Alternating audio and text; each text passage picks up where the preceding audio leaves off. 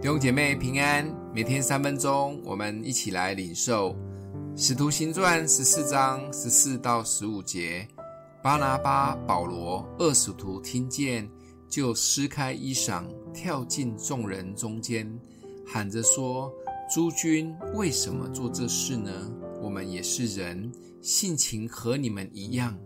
我们传福音给你们，是叫你们离弃这些虚妄。”归向那创造天地海和其中万物的永生神。保罗跟巴拿巴两位好搭档，开始了第一次的宣教旅程，一路勇敢传福音，也一路被犹太人羞辱，甚至追杀，最后逃到了路斯德。在路斯德，保罗行了一个叫瘸腿行走的神迹，哇，这不得了了！所有人都觉得是神明降临，他们称巴拿巴为宙斯，保罗为希尔米。在希腊文化中，宙斯是众神之首，希尔米是宙斯的儿子，是专门传递信息的神。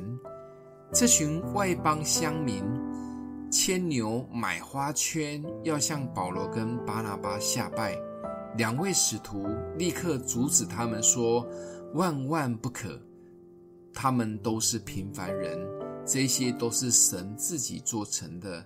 要拜，只能拜神。保罗知道他们只是神使用的仆人器皿，每一位都是神的儿女，在神的眼中没有不同。造神造偶像是人之常情，特别当我们看见有恩高的人，那更是把他们当神人一样。保罗行的神迹被乡民们当神一样对待，送花送牛也是人之常情。保罗有必要反应这么大吗？甚至撕裂衣服。其实保罗很震惊，也很羞愧的是，他觉得他窃夺了神的荣耀，让这一些乡民们眼光只在他的身上，而不知道是神。我们的成功、荣耀。恩高见证讲道，如果最后大家的焦点都只在人的身上，小心窃夺了神的荣耀，这也是撒旦的伎俩。特别现在社群媒体发达，更可能塑造出许多所谓的神人牧者。我们要很警醒。保罗知道，在神的眼中，每一位都是宝贵的，只有神配得最大的荣耀。所以用撕裂衣服表达他的震惊及羞愧。